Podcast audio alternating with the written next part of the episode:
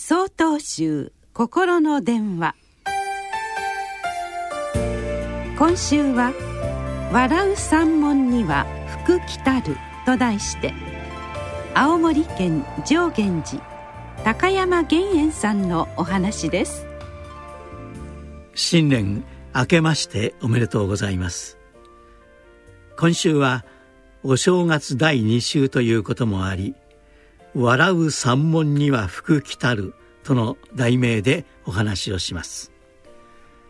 皆様は「あれ？笑う角には福来たるじゃないの?」と思ったことでしょう。そうなのです。実はわざと角の上に山を付け加えて三門としたのです。このことわざの意味するところはいつも笑いに満ちている人の家には自然に福運が巡ってくるとのことでここでの角とは家庭のことです。まさに私たちの幸せ幸福感の源は笑う角にあると言えるのではないでしょうか。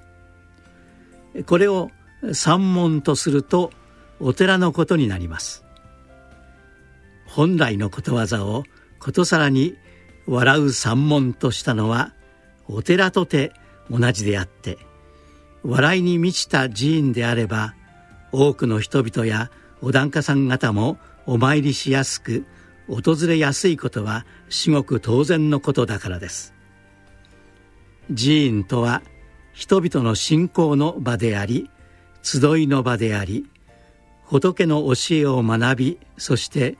自らの生き方を悟る場であります。明治時代の瞑想大本山総持寺の西槍牧山禅師は布教の際にこんな言葉をよく用いたといいます「御ニコニコ腹立てまいぞそわか」これはお地蔵様の真言である「オンカーカーカビサンマエソワカ」を遮奪に訳されたもので牧山禅師は人々にお地蔵様の願いはいつもニコニコ腹立てぬことじゃと諭されたということでした。多くの寺院では山門を入るとお地蔵様がニコニコしながら皆様をお迎えしていますよね「おんニコニコ腹立てまいぞそばか」皆様もお唱えしてみませんか？きっと福運が巡ってきますよ。